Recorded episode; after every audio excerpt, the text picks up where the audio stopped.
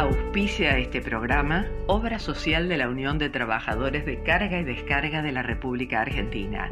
Más de 30 años cuidando la salud del trabajador y su familia. La opción para tu salud.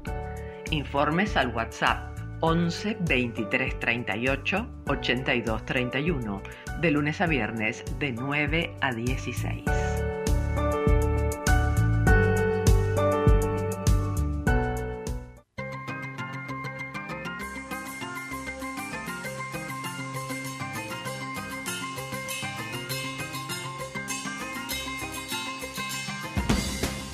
El bisturí, una mirada incisiva sobre los principales temas de salud en la Argentina y el mundo. Realidad sanitaria, tecnologías, medio ambiente y medicina deportiva, con la conducción del doctor Eduardo Cerdá y el periodista Gustavo Muñoz. Martes 21 horas. ¿Qué tal amigos? Pasaron dos minutos de las nueve de la noche en este nuestro bisturí, ¿eh? por la gran radio del pueblo que nos ha albergado aquí con tanta felicidad ya hace un tiempito y que estamos aquí permaneciendo en este espacio. Hoy quiero hacer un agradecimiento especial. Hace alrededor de 40 días, mi hijo mayor fue internado en la clínica Zavala de la capital federal por Swiss Medical por COVID. Luego de unos pocos días en el piso se complicó su salud y fue a parar a la terapia intensiva a la unidad de cuidados intensivos. En realidad mi hijo estuvo muy, muy, muy mal y durante varias semanas los médicos, los enfermeros, los kinesiólogos lucharon denodadamente por sacarlo adelante, cosa que consiguieron y que finalmente hoy pudo retirarse a una clínica de rehabilitación a poder seguir eh, esta recuperación que generalmente cuando el cuadro es grave es muy lenta. Yo quiero agradecer muy especialmente, no solamente a la prepaga Swiss Medical y a la Clínica Zavala y su director, Payaslián, y Edgardo García Espina, su subdirector, sino a los que al borde de la cama, en la trinchera, los médicos, los coordinadores, el jefe de la unidad de cuidados intensivos, el doctor Pablo Gutiérrez, el médico jefe coordinador Damián Fernández, Marita, los enfermeros, los kinesiólogos. Seguramente me voy a olvidar de algunos que, por no saber sus nombres, no los puedo nombrar hoy. Pero que palmo a palmo, durante minuto a minuto, en aquellos graves momentos, y luego cuando la cosa mejoró un poquito, día a día, y cuando ya mejoró bastante, quizá ya aquella expectativa del hora a hora se iba alejando y no puedo dejar de, desearles a ellos toda la suerte del mundo por todo el trabajo que desarrollan, por el monstruoso trabajo que desarrollan estos héroes que están todo el tiempo luchando palmo a palmo con la muerte. Y mi agradecimiento es muy especial para todo ese equipo que lo pudo sacar adelante a Mariano. Muchas, pero muchas gracias. Muñoz, ¿cómo le va? Hola Eduardo, ¿Cómo anda? ¿Me, me emociono? Sí, bueno, yo también, claro. Bueno, salude, salude al público. Le quería decir que este, yo me sumo, mm. obviamente, al agradecimiento porque los hijos de nuestros amigos son un poco también claro, nuestros hijos, así que... Bueno, ahí está, ¿eh? así que adelante Mariano, a seguir adelante, que esto es un poquito más largo, pero ya vas a, vas a salir. Em, bueno, bueno, vamos a, las vías de comunicación. vamos a arrancar con las vías de comunicación. El correo electrónico, el bisturí del pueblo, arroba gmail.com, el bisturí del pueblo, arroba gmail.com, allí esperamos sus mensajes. Lo mismo que en nuestra línea de WhatsApp, 11 4427 2562. Tenemos teléfonos para que usted se comunique directamente, ¿eh? los viejos teléfonos fijos, 4371 7045 o 4371 7046. También pueden seguir nuestro programa a través del canal de Radio del Pueblo en YouTube. ¿eh? Allí solamente, no solamente digo, pueden ver, escuchar, sino también ver y este, ver cómo se desarrolla aquí el programa. Y también, por último, estamos en Instagram, el bisturí-bajo del Radio del Pueblo, el bisturí-bajo Radio del Pueblo, donde podrán este, apreciar lo que ahora se llama el famoso vivo. ¿eh? Que aquí la tenemos Antonella, teléfono en mano transmitiendo directamente vía Instagram. Ya no se hace más con cámaras este, de televisión, estas no, cosas. no, Ah, bueno. El coaxil ha, pa- ha pasado a la historia. Bueno, y mi agradecimiento también muy especial a todos nuestros amigos, mis amigos, que son Estuvieron amigos muy comunes. cerca también. que todo el tiempo preguntaban, deseaban, Así oraban, es, rezaban, y Sí, sí, sí. ya sea con, con el Evangelio, con, con el cristianismo, con el judaísmo, con Saibaba o con quien sea, todos este, deseando Todos la pusieron, recuperación de mi hijo. sí. aportaron. Bueno, Bueno. muy bien. Seguimos entonces y, y lo quiero escuchar. Vamos al editorial, por favor, Mauricio.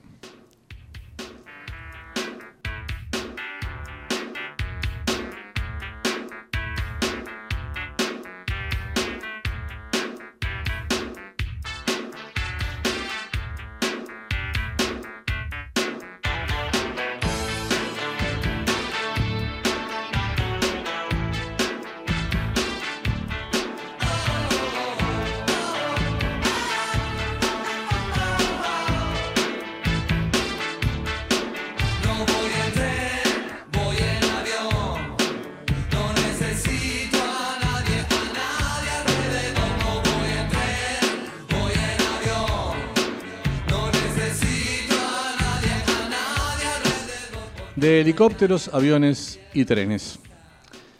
Después de su heroica gesta aérea playera, el Rambo argentino, ministro de Seguridad bonaerense Sylvester Berni, aterrizó su helicóptero multifunción antituristas asesinos que por el calor clavaron sus sombrillas en la rompiente de la ola para remojarse los pies con la fresca agua del mar Atlántico, generando horas antes del aterrizaje, una arremolinada ventolina que casi produce lo que hubiera sido una tragedia con algún bañista clavado en la arena como una mariposa del despellejador coleccionista del silencio de los inocentes. Luego de los reportajes y las acusaciones que sobre él cayeron, terminó siendo un clásico diagnóstico kirchnerista. La culpa fue de ese pelado neoliberal que disfrutaba de la playa con una laderita conservadora amarilla con un sticker del PRO que manducaba un sospechoso pebete de salami y queso. La patria es el otro, sentenció. La culpa también.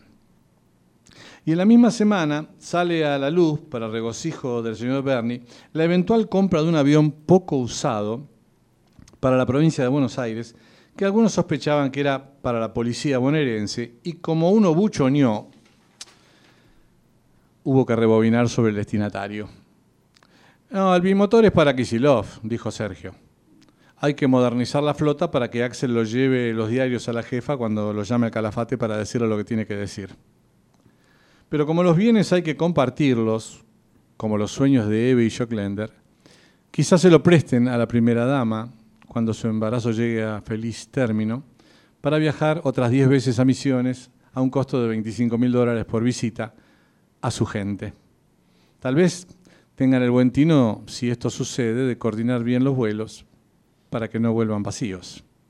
Podrían traer yerba para el mate. Lo desprolijo de la posible compra del avión resultó el precio, 7.1 millones de dólares. Según el sitio Aircraft Blue Book, el aeroplano no debería superar el precio de mercado del usado de 5.9 millones de dólares. Parece que el mismo avión, no el modelo, el mismo, lo comprarían por 1.3 millones de dólares menos en Guatemala. Está en venta. Usted, Muñoz, si tiene la guita, vaya y cómprelo. Eh, estaba pensando. Le va a salir un palo y medio menos. ¿sí?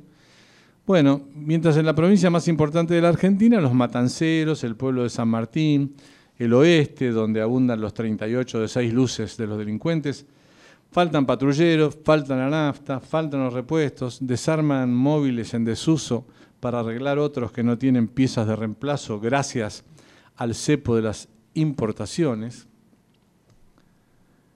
El ministro, que se autocandidatea a presidente para el 2023, dijo a propósito de la pregunta indiscreta de un periodista sobre el sobrecosto, digamos, del avión, que él es coherente y textualmente expresó. Puedo resistir el archivo de los últimos 33 años y no va a encontrar una sola incoherencia. Y agregó, este avión es el Ford Falcon de los aviones. Digo yo, por suerte no es verde. Pero para las comparaciones, Sergio es un capo y redobló la apuesta. Bueno, ya fui en avión. Ahora voy en tren. A menos de lo que cuesta un remis de Capital a San Isidro, se puede disfrutar de un viaje ferroviario a Mar del Plata en siete horas y un ratito, con una parada en Chascomús, gracias a los subsidios al transporte que insistimos en financiar y subsidiar.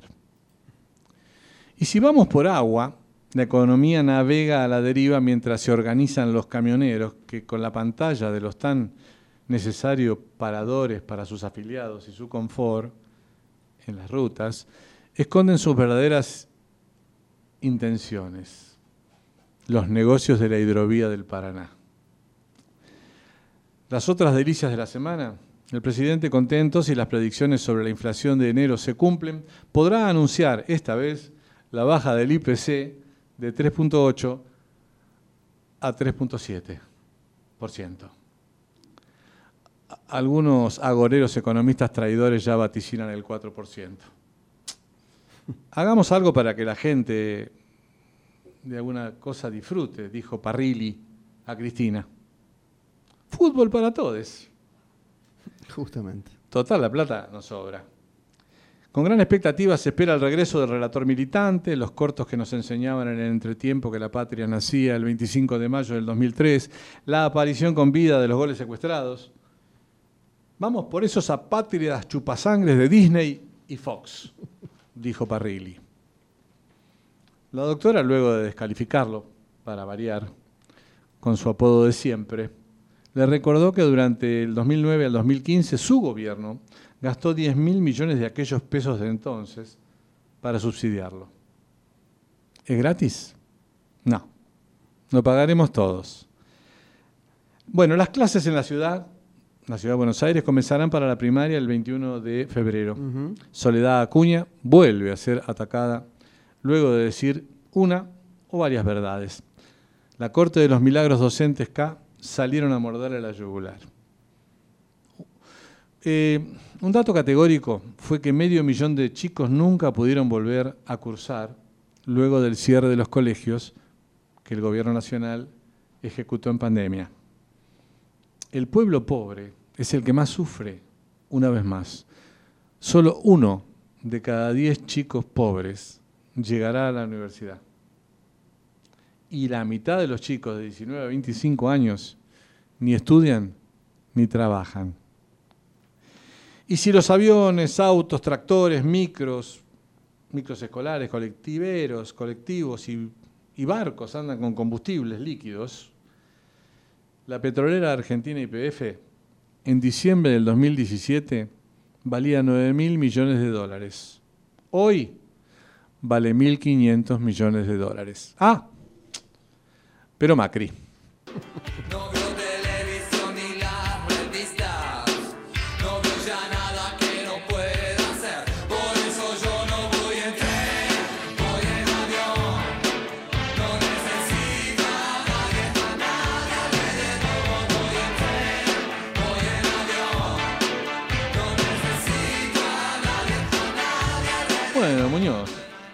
¿alguna reflexión? Y bueno, me, me- me dejó anonadado con, con la información que uno conoce, pero no termina, no, no deja de asombrarse al escucharla otra vez.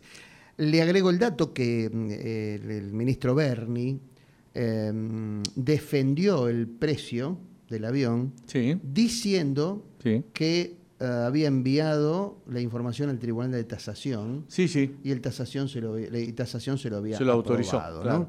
Ahora, ¿en base a qué lo autoriza tasación? O sea, Y sí. Bueno, ahí la culpa es del otro. ¿qué, claro, qué em, recursos tiene tasación? Digo, ¿se informa, se autoinforma, busca en el mercado? Es decir, si es un tribunal de tasación, hay que hacer tasar al bien adecuadamente, ¿no? Porque si Ah. yo voy y le digo, ¿me aprobás esto de siete palos?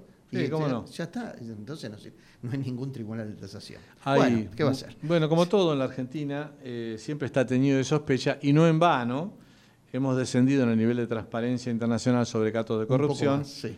eh, más abajo de la mitad de la tabla de los países, creo que eran 160 países, Y no estoy muy seguro porque creo que estamos en el 80 o 90 por ahí. Ahora ¿eh? vamos a buscar. a Bueno, buscar. pero hemos descendido unos cuantos lugares desde la última evaluación que voy a saber cuándo fue.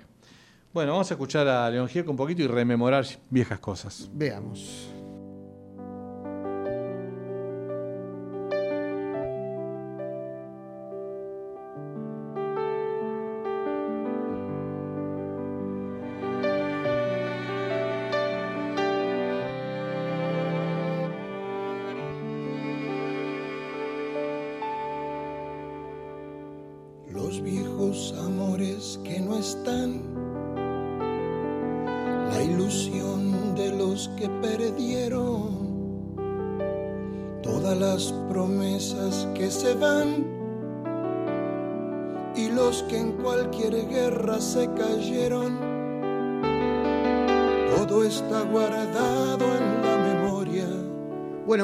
Vamos entonces con las efemérides de la última semana, Eduardo. Muy bien. 21 de enero es el Día Mundial del Síndrome de Down. ¿eh? Así que este, un, un saludo a toda la gente que trabaja con los chicos con síndrome de Down, ¿eh? que hacen una tarea ímproba. 22 de enero, Día Mundial del Agua. Y hoy usted va a tocar un tema cercano ¿eh? en el bloque ecológico. Así es. Lo, declaró así la Asamblea General de la Organización de las Naciones Unidas. También el 22 de enero, pero en 1994, murió en Buenos Aires el reconocido y distinguido neurocirujano Raúl Matera. ¿eh? Un tipo bastante este, famoso por su también por su actividad política, ¿se Sí, sí, sí. ¿Eh? Pero también un, Peronista de la primera hora. Así es, así es. Eh, 23 de enero, en 1945, la mm, Secretaría de Trabajo y Previsión, en ese cargo, en ese momento a cargo del coronel Perón, ¿eh? Hablando de. sí. 23 de enero de 1945, ¿sabe qué mm, este, derecho le, le dio a los trabajadores? Las vacaciones pagas. Muy bien, Juan Domingo. Muy Allí bien. se, allí se comenzó, en 23 de enero de 1945. Eh, Un 23 de enero también, pero en 1989, en Estados Unidos se autorizó el primer trasplante de genes a humanos para tratar el cáncer. Eh, por último, hoy, 25 de enero, es el Día del Niño por Nacer. Y un 25 de enero de 1925 murió en Dolores, en la provincia de Buenos Aires, Juan Bucetich, eh, el recordado creador del sistema dactiloscópico argentino, después utilizado En todo el mundo. mundialmente. Bueno, el día sábado 22, 22, 22, 22, correcto. o el domingo, el domingo 23 Domingo 23. fue este, el cumpleaños del Flaco Espineta. Correcto. El Flaco Espineta, eh, en ese sentido, por, por haber sido el día de su nacimiento, se instituyó el Día de la Música Argentina. El Día Nacional, ¿no? exacto, de la Día música en Argentina. sí. En Argentina. Vamos a escuchar un temita de la primera época, un Ah, pedacito de- me encantaría. Vamos a escuchar y le voy a hacer un comentario al respecto.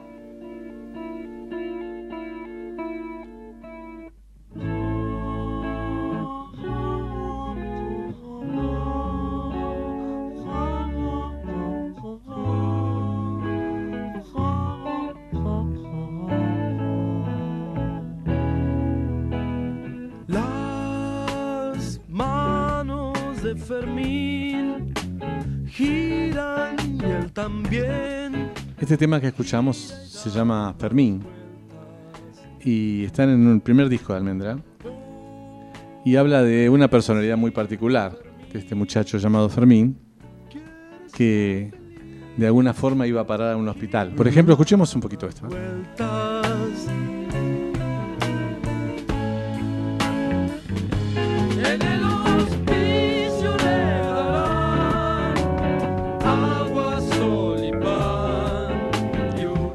El hospicio era comúnmente llamado el loquero, el manicomio, ¿no?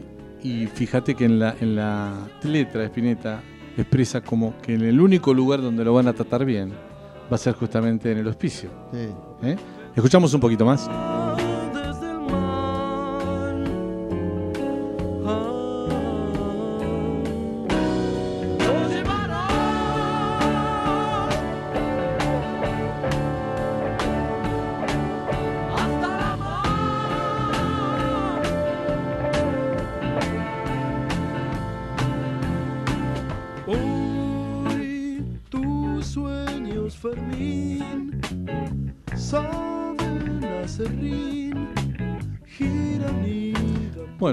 Seguimos girando, dando vueltas nosotros aquí, todavía fuera del hospicio, vamos a Hay- avanzar. hay- es uno de estos temas que no envejecen, ¿no? Sí. Si uno los escucha y Sí. tienen una, una actualidad musical notable, ¿no? Varios años después, eh, el dúo Pastoral hizo un tema muy famoso que se llamó En el hospicio, En el hospicio, precisamente, claro, ¿no? sí, sí. Así en su que, primer disco. que seguramente usted y yo lo hemos cantado varias veces en la playa, muchas, guitarreadas. ¿eh? A ver si se arrimaban las chicas. Esa- bueno, ves, yo no lo quería decir, pero usted es muy amigo de Dolina, yo también, y Dolina siempre decía que todo lo que el hombre hacía era para Era conseguir para- minas. En fin, bueno.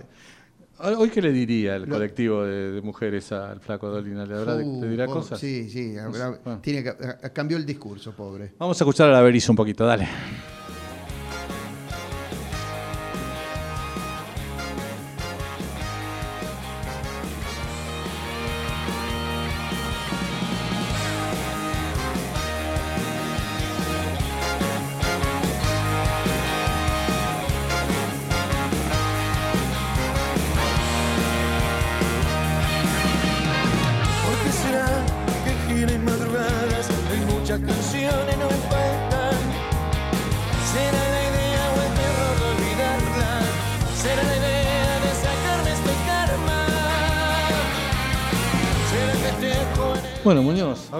Escuchamos este malherido? Malherido es un poco metafórico Ajá. respecto al tema que vamos a abordar, que es la hipocondría, nada menos. Bueno, Y un poquito vamos a comentar qué mal que la pasan los que, los que tienen este, este, esta dolencia eh, psiquiátrica, ¿no? Podría decir.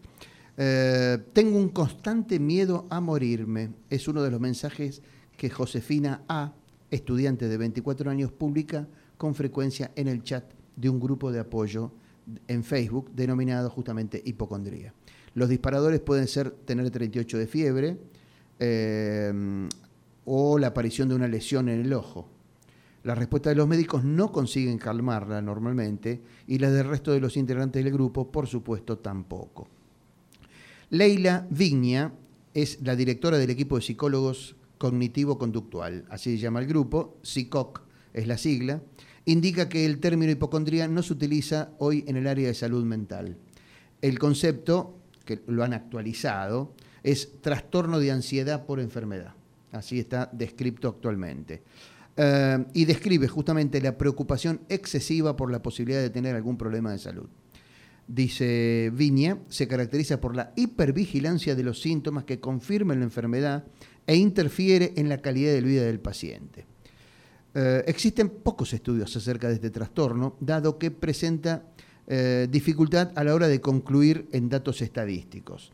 Los expertos señalan que este padecimiento lo sufre entre el 1 y el 5% de la población en el continente americano y que su cronicidad puede persistir hasta en un 50% de los pacientes si no se tratan adecuadamente. Según la Asociación Americana de Psiquiatría, durante la pandemia se han multiplicado por cuatro los casos de esta ansiedad hipocondríaca.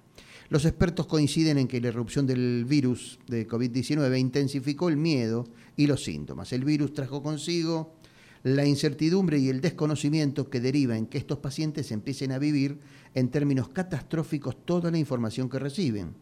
La ansiedad los nubla y los vuelve rígidos. La pandemia incrementó la predisposición y la intensidad en esta forma que tienen de leer la realidad, explica Daniela Toletini, coordinadora de SICOC. Agrego por mi cuenta, si a todos nos atosigaba la información recibida en toneladas, imaginémonos lo que puede causar en esta gente. ¿no? Josefina estaba pasando por días tranquilos, pero el resultado positivo de COVID la hizo retroceder. Dice Josefina, tenía algunos síntomas y no podía dormir. Esto me generó taquicardia y arritmia. Sentía el corazón extraño y un zumbido en los oídos. Sentía que tenía la presión alta y tenía miedo de dormir porque pensaba que me iba a morir. Las situaciones de estrés o pasar por un momento difícil, ya sea personal, laboral o económico, influyen en este estado que la pandemia agravó. Hay pacientes que se niegan a ir a reuniones de cuatro personas al aire libre, aún en momentos de bajos contagios y con todos los asistentes vacunados con tres dosis. Son reacciones, comportamientos e ideas desmedidas, expone Toletini. Google es el peor enemigo. Em, dice, me vacuné con AstraZeneca y me arrepiento de buscar información en Internet. Leí que hubo gente que se murió por una trombosis, una CB o una cardiopatía, nos cuenta Josefina. Y agrega, la hipocondría es un estado irracional. El sistema nervioso se altera al seguir, al sentir, perdón, que está en peligro y el sentido de la realidad desaparece. Um, la psicóloga Viña dice, desde la psicología trabajamos sobre la sintomatología excesiva, que es subjetiva, por supuesto, pero no hay que confundir el trastorno de ansiedad por la salud con los episodios de ansiedad o angustia. ¿eh? Son dos este, síndromes diferentes. Este padecimiento se caracteriza por la cronicidad a lo largo del tiempo de esta interpretación que hace la persona de sus síntomas y de, su malestar. El foco siempre es negativo y se generaliza. Uh, la mayoría de las personas que eh, sufren este trastorno suelen tener pensamientos intrusivos constantes y la búsqueda de información en Internet refuerza su ansiedad. Además, realizan hipótesis diagnósticas porque necesitan una respuesta a sus dudas.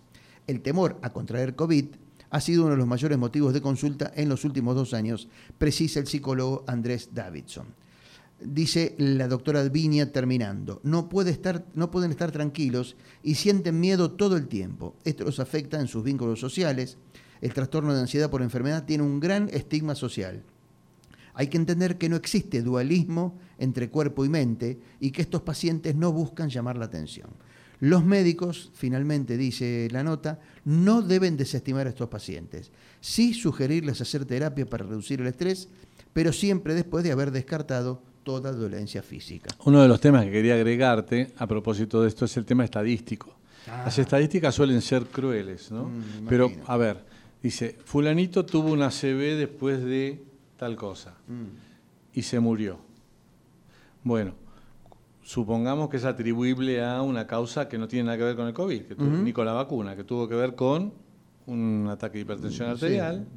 ¿eh? Bueno, pero la gente se queda con estas cosas. Claro, Si claro. lo llevamos al COVID, que vos decías muy bien, que ah, in- incrementó casos de hipocondríacos, eh, lo que la gente se queda son con los síntomas. Claro. A ver qué, y- y no, no me duele el cuerpo, no, no tengo tos, este, o al revés, tengo tos, este, tengo dolor de Claro. cabeza, tengo dolor de nuca, ¿no?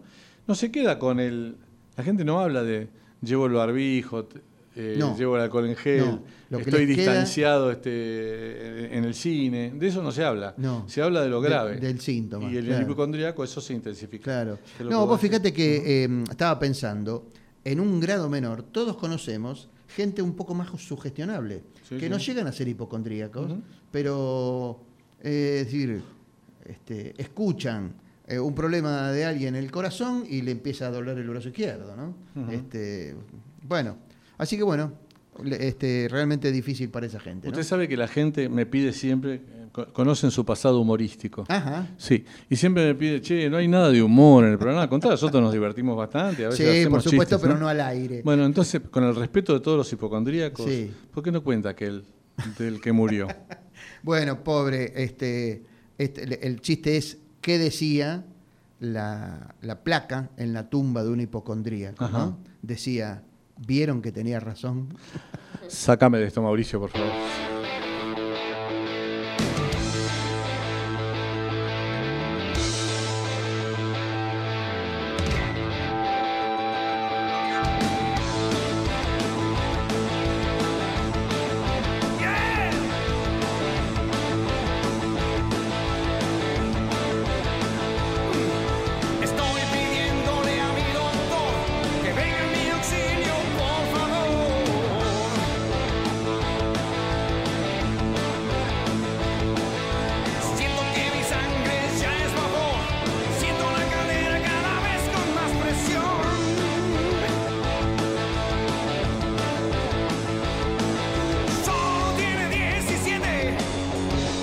Bueno, tenemos eh, por WhatsApp al doctor Penedo. Qué bueno. Eh, mi presentación eh, tiene que ver con algo que pasó acá hace 15 días. Ajá.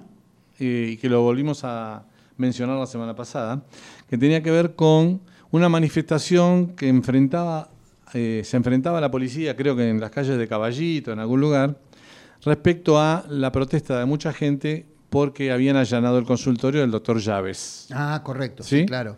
Espero haberlo Sí, leído me bien, acuerdo, me haberlo acuerdo. dicho Sí, sí, sí. bien el, el apellido. Y entonces este, dijimos en ese momento que este, el allanamiento se producía por una determinada razón.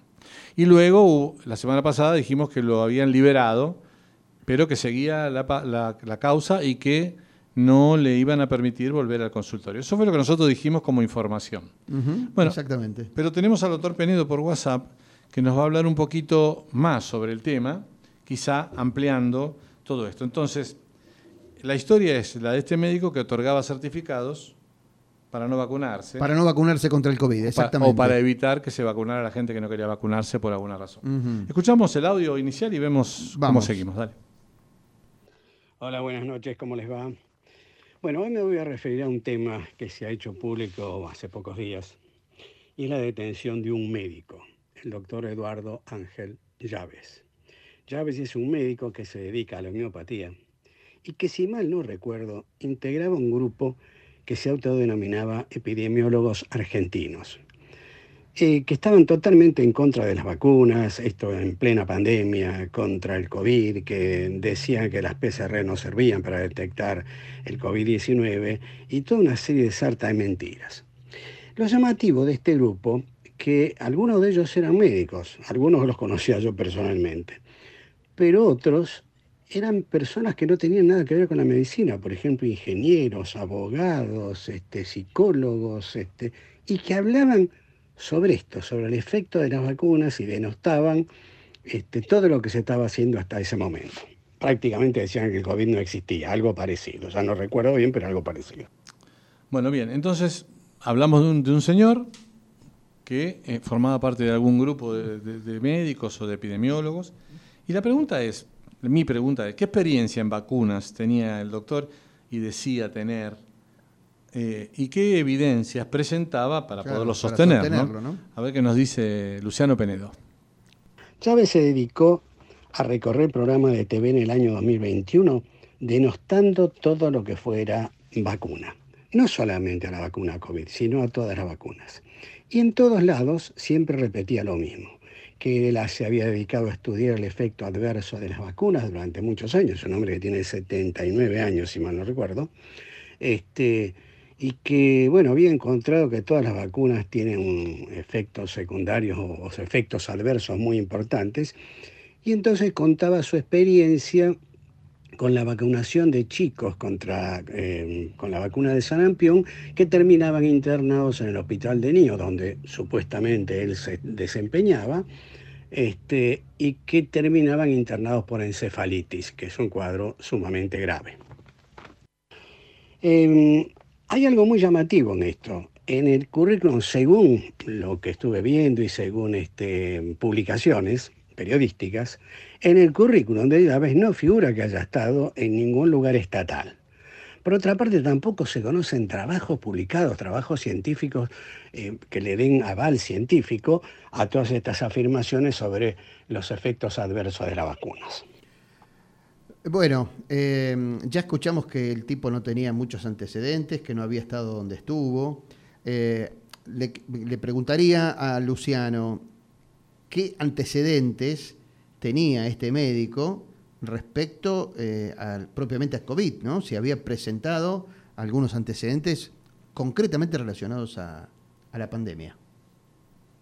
Hace un tiempo atrás ya Llaves además había sido, este, había pasado a los medios, digamos, apareció en los medios, por el caso de una paciente internada en el sanatorio Otamendi con coronavirus, a la que él le había indicado dióxido de cloro. Eh, debemos recordar que el dióxido de cloro fue el causante, comprobado esto, el causante de la muerte de un chico en el sur del país. Bien, se sabe que es muy tóxico, eh, esto ya nadie lo puede discutir, sin embargo, Llaves había este, indicado esto y a tal punto presionó, digamos, a la familia y todo diciendo que estaba a punto de entre la vida y la muerte la paciente, que el hijo presentó un recurso de amparo. Este, porque los médicos de, de Otamendi, por supuesto, se negaron totalmente a, dar esta medicación que no, formaba parte, digamos, de ninguna indicación. Bueno, la paciente falleció y posteriormente falleció el marido también, también que estaba internado junto con ella por coronavirus. Otro antecedente de Llaves es que eh, llegó a presentar un recurso de amparo pidiendo información sobre las vacunas eh, contra el coronavirus, diciendo que lo que se estaba haciendo era una experimentación humana en nuestro país, que no había ninguna información, que por lo tanto llegó hasta a solicitar, a presentar un recurso este, solicitando que se terminara con la vacunación, o sea, que no se vacunara más, porque él consideraba que esto era una, un experimento este, en seres humanos. Por supuesto, nunca logró obtener ese recurso ni pudo parar la vacunación. Bueno, ah, bien. Pero ¿qué repercusión entonces tuvo en redes el, Sí, allana- claro. el allanamiento de su consultorio, por ejemplo? ¿no? Esta es una pregunta que, que siempre me hice. A ver qué nos dice Luciano. Hace unos días eh, me llega a mí un video mm, enviado por una persona conocida donde se decía que se estaba allanando el consultorio, esto fue el 11 de enero, donde se estaba allanando el consultorio del doctor Llaves y que esto era una venganza del cuerpo médico por toda su actitud contra las vacunas, por todas las denuncias que había hecho y pidiendo ayuda, que salía toda la gente que fuera allá para tratar de parar esto, hasta se hablaba de que había chicos como rehenes este, dentro del consultorio, toda una sarta de disparates. Pero Llaves no fue detenido por este, sus opiniones antivacunas. Llaves fue detenido porque falsificaba o entregaba, vendía, mejor dicho, certificados truchos donde mm, hacía una indicación para aquellos que no querían vacunarse, o sea, justificaba que una determinada persona no quisiera vacunarse. Inventaba evidentemente alguna patología. Los certificados que descubrieron en su consultorio ni siquiera estaban escritos a mano, sino que estaban preimpresos y lo único que tenía que hacer era ponerle este, el nombre y apellido del paciente. Cada uno de estos certificados los vendía en 4 mil pesos. Esa fue la real causa de la detención. Y si no recuerdo mal, fue eh, ordenada por el doctor Casanelo, que pidió un allanamiento del consultorio y ahí se descubrió todo esto. Así que fíjense realmente lo que puede pasar también, ¿no? Eh, dentro de encontrar un profesional de este, de este, de este tipo. Bueno, le preguntaría por último a, a Luciano si hay motivos para dudar de esta o de otras vacunas. La verdad que mm, uno, no sé, yo no puedo entender cómo puede haber gente con esta postura antivacuna, cuando las vacunas en el mundo ha sido una revolución de la medicina. Tenemos la vacuna contra la poliomielitis, aquí en el año 56 hubo un brote de, poliomielitis terrible, eh, la vacuna, la viruela fue erradicada gracias a la vacuna. Este, hoy nadie puede negar el valor que tiene la vacuna, entonces no, la, realmente yo no puedo entender cómo alguien puede asumir este tipo de actitudes.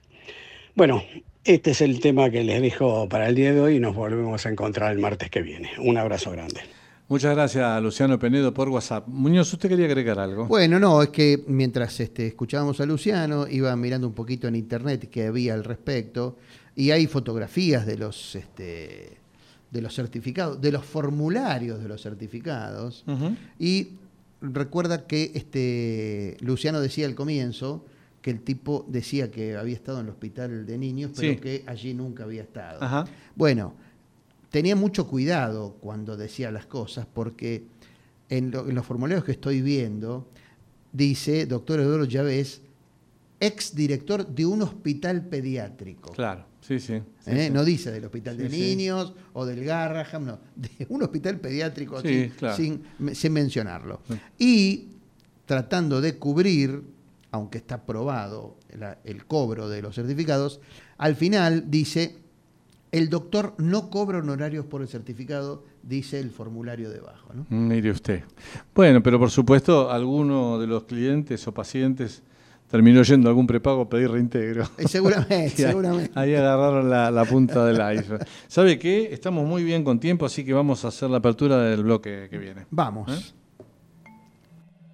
Agua, como te deseo, agua, te miro y te quiero.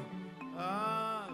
Auspicia este bloque Centro Médico Pueyrredón Medicina Prepaga. Planes acordes a tus necesidades, individuales y grupos familiares.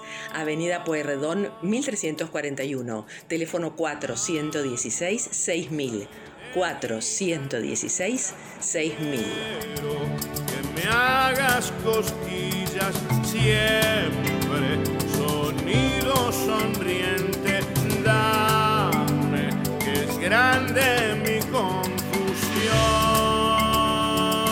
Muñoz hace rato que quería hacer este bloque sobre humedales. Qué bueno, Que qué veníamos bueno. trabajando en estos 17 años de historia del bisturí.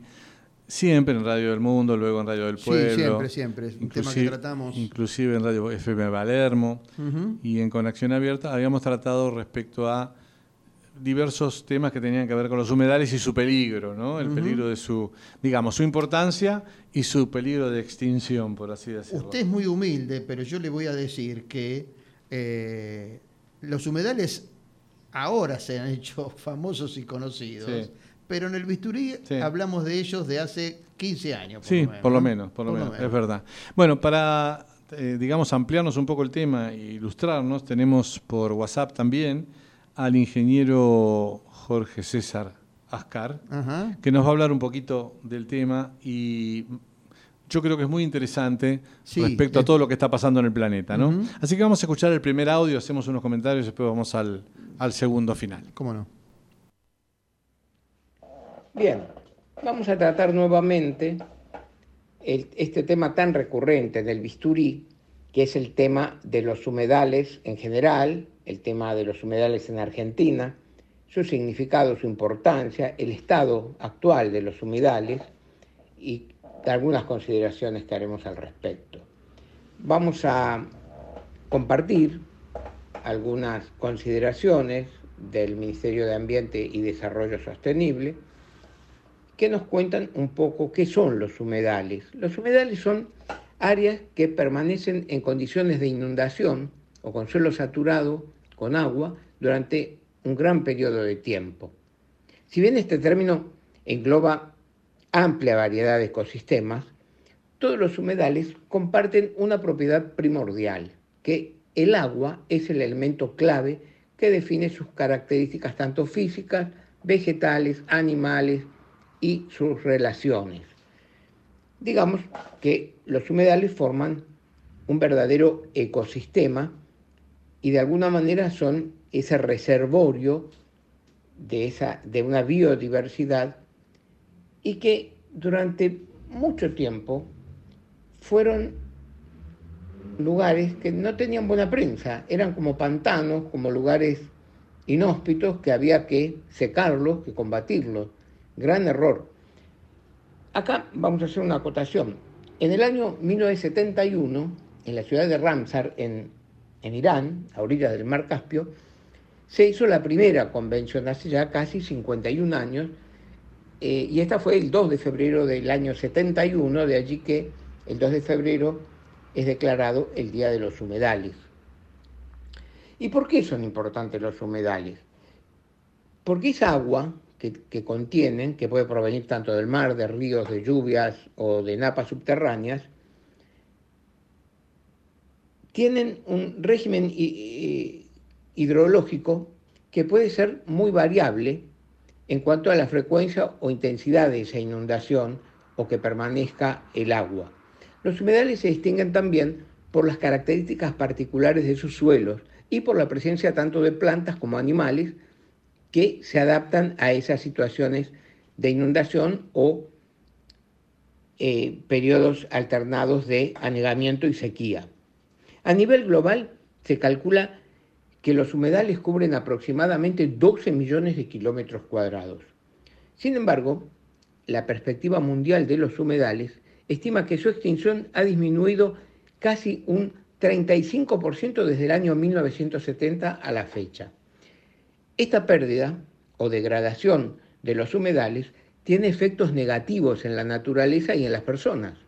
Las principales presiones sobre los humedales se relacionan con cambios en el uso del suelo, como urbanizaciones, deforestaciones, rellenos inadecuados, alteraciones en la dinámica del agua, tanto por extracción como interceptar con terraplenes, desvíos, etcétera, o extracciones como la pesca, eh, sacar maderas, las pasturas, las contaminaciones agrícolas, industriales,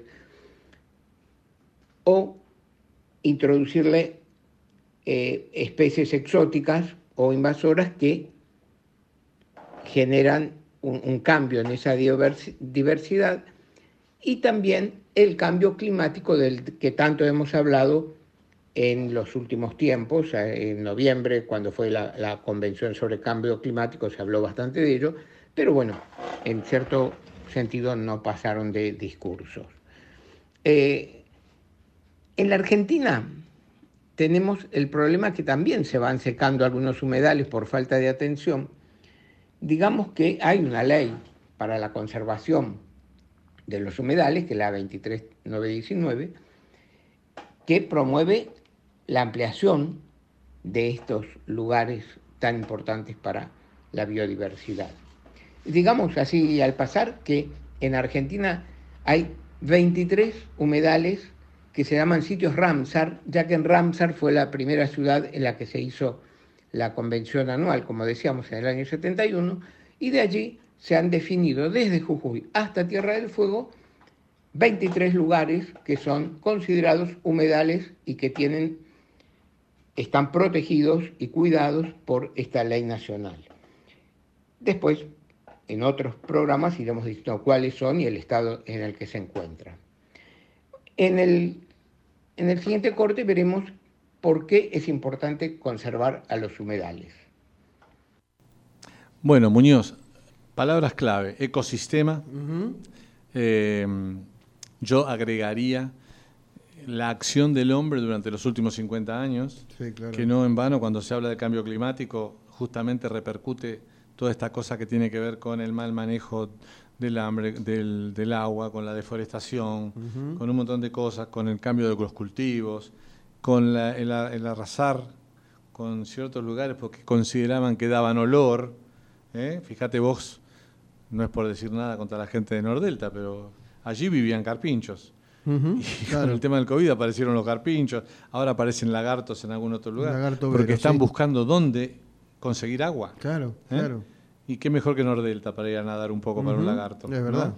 El lagarto Juancho. Bueno. bueno, ¿querés decir algo al respecto? No, no, esto? no, no, estoy, es muy interesante todo lo que está diciendo Jorge. Bueno. Este, así que Como clave, el número clave, en- de- del 70 para acá, 35% de reducción de estos espacios bio- de biodiversidad.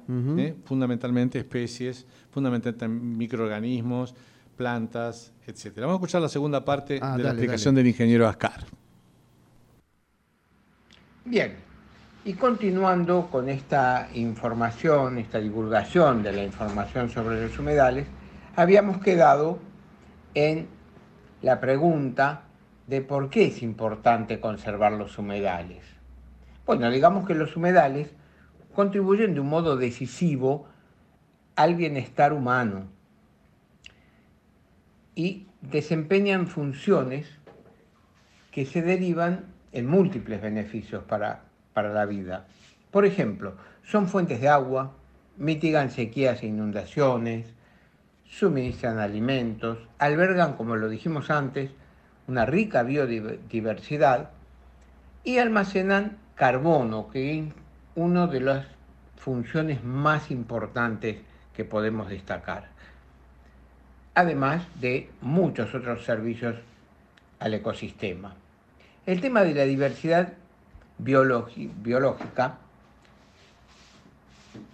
es porque muchas especies de flora y fauna silvestres dependen completamente de los humedales. Son hábitats de mucha relevancia para especies migratorias como las aves y cobijan a especies que están amenazadas por los depredadores naturales. Por eso, a veces eh, los humedales tienen el, inconveniente de que al, colocar otras eh, especies en los humedales que no corresponden a ese humedal, generan justamente la, la desaparición de aquellos que se van a, a cobijar en los humedales, aquellas especies que buscan no extinguirse en los humedales. Bueno, algunos humedales tienen una gran proporción de especies endémicas, es decir, que no se encuentran en ninguna otra parte del mundo que no sea en esos humedales. Tienen además el humedal, ¿por qué hay que conservarlos? Porque tienen valores culturales, porque son proveedores de agua, de, de muchos otros servicios, y hay poblaciones que se han asentado históricamente en zonas donde hay humedales. Por eso tienen hasta una gran relevancia tanto arqueológica como histórica. Otra de las funciones que es también de suma importancia es que amortiguan inundaciones, porque los humedales desempeñan un papel muy importante en el control de las inundaciones, ya que pueden actuar como esponjas, absorbiendo el agua de lluvias y las crecientes de los ríos, porque cuando permanecen en sequía luego son muy esos suelos muy absorbentes y permiten que se filtre el agua más lentamente entre el suelo y la vegetación. Bueno, eh, vamos a dejar aquí este bloque. Muy Eh, bueno, ¿eh? eh, la verdad que es muy completo, pero lo que a mí me va a interesar más adelante es traerlo en vivo al estudio Ah, bien. para que vayamos matizando y hablemos sobre los 23 puntos que él nombró, Mencionó, sí. por lo menos los más importantes de la Argentina, y cómo están y en qué estado están, que es lo que me interesa. Pero como verás, todos los puntos que él menciona tienen que ver con los cuidados que no estamos haciendo. Exactamente. Y habría que ver, bueno, justamente eh, el ministro de Ambiente ha sido bastante vapuleado por estos días por distintas razones, ¿eh? incendios, falta de respuesta ante los incendios Sí, y todo ese cual. tipo de cosas. Así que vamos a seguir con el tema más adelante y eh, le agradecemos al ingeniero Vázcar su, eh, Su participación, sí, en sí, nuestro sí, programa. comentarios. Tengo 30 segundos, va- nos va a leer Antonella algunas de las cosas que nos escribe nuestra gente por Instagram. Vamos. Eh, tenemos acá la actividad de Instagram. Sí, Eh, Alicia de San te manda, le manda fuerza a Mariano y un abrazo para Edu. sí. Eh, ¿Cómo? Seguí, seguí, Sí, dale, sí. dale. eh, Santiago te manda lindo reconocimiento al equipo médico. A Andrea Bustos le gusta el video. eh, mandaron saludos directamente en vivo. Así que gracias a todos los que nos acompañan en vivo en Instagram los martes. Muy bien, cerramos el bloque, por favor, Mauricio. Auspició este bloque Centro Médico Pueyrredón Medicina Prepaga. Si te asocias nombrando a El Bisturí, 10% de descuento en los primeros seis meses. 416-6000. 416-6000.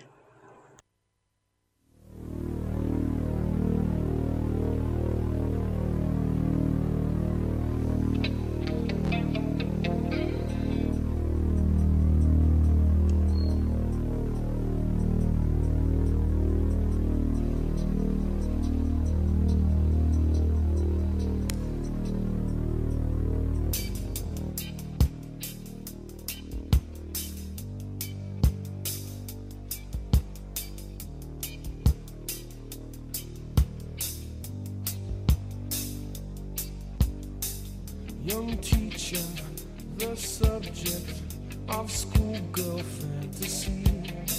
She wants him so badly, knows what she wants to be. Inside her, there's longing. This girl's an open page, bookmarking. She's so close now. This girl is half his age. Muy bien, Muñoz, ahí vamos con el bloque COVID, rapidito Sí. que nos agarra el tren, como decía una que yo me acuerdo. Bueno, veamos un poquito del autotest. Las pruebas para hacer los autotesteos de COVID-19 pueden realizarse en casa o en cualquier lugar. Son fáciles de usar y producen resultados rápidos. Se pueden utilizar independientemente del estado de vacunación o si se tiene o no síntomas. ¿eh? Las personas que usan pruebas de diagnóstico rápido deben poder seguir las instrucciones de la prueba y entender cómo interpretar los resultados. Están aprobadas para su uso eh, a personas con síntomas y en asintomáticos que son contactos cercanos de alguien con COVID.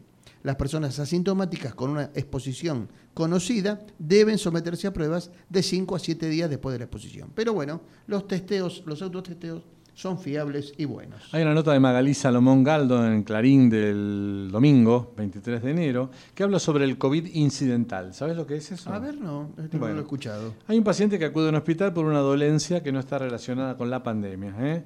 Doctor, me duele acá. Sí. Entonces entra, vamos a, lo va a ver el cirujano, le va a hacer un estudio, pero antes lo hisopan por protocolo Claro. y descubre, Descubre que tiene coronavirus. positivo. Bueno, eso se llama Incidental. COVID incidental. Mira vos. Sí, Rosa Reina, presidenta de la Sociedad Argentina de Terapia Intensiva, explicó que en 2020 la cantidad de casos incidentales rondaba el 30%, pero en 2021 las restricciones impuestas y todo eso eh, hicieron que ese porcentaje bajara, ¿eh? porque no se hacía nada, no se operaba nadie de nada, no se hacían endoscopías, no se hacían cirugías menores, selectivas.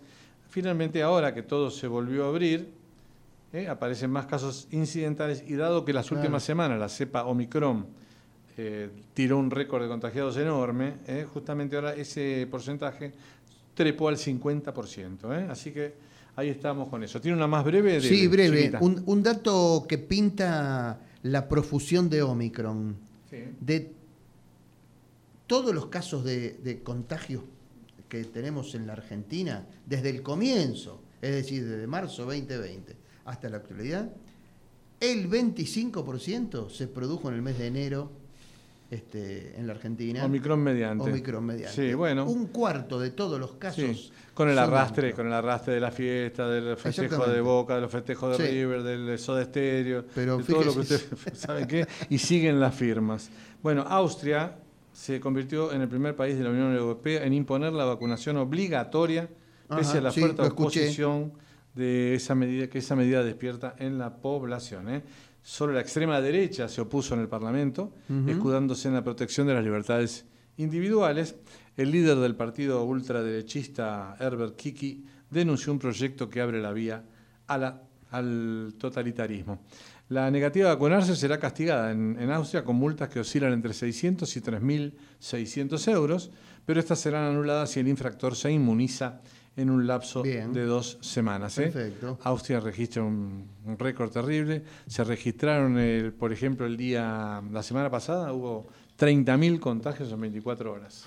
Pero acá tenemos 100.000. Sí. Así que fíjese Sí. cómo andamos. Por supuesto que tendremos mucho más, ¿no? Brevísima. Dele. Científicos franceses avanzan con una vacuna nasal contra el COVID. ¿eh? Sí. Las características de esta vacuna, de administración vía nasal, es, es en forma de nanopartículas capaces de adherirse a la mucosa de la nariz al ser administradas sin aguja, potencialmente mediante un spray. Sería de sencilla aplicación en niños, pero también en todos los países donde la cobertura de vacunación es baja. Y la última cortita, Evangelina Hamilton en su nota de la Nación del domingo dice que lo que los profesionales están viendo ahora ante el avance de los casos son tres factores. ¿eh? Las muertes, la ocupación en la terapia intensiva Ah, claro. y la positividad, que son los tres indicadores que hay que mirar según indicación del Ministerio de Salud de la Nación. ¿Sabe qué?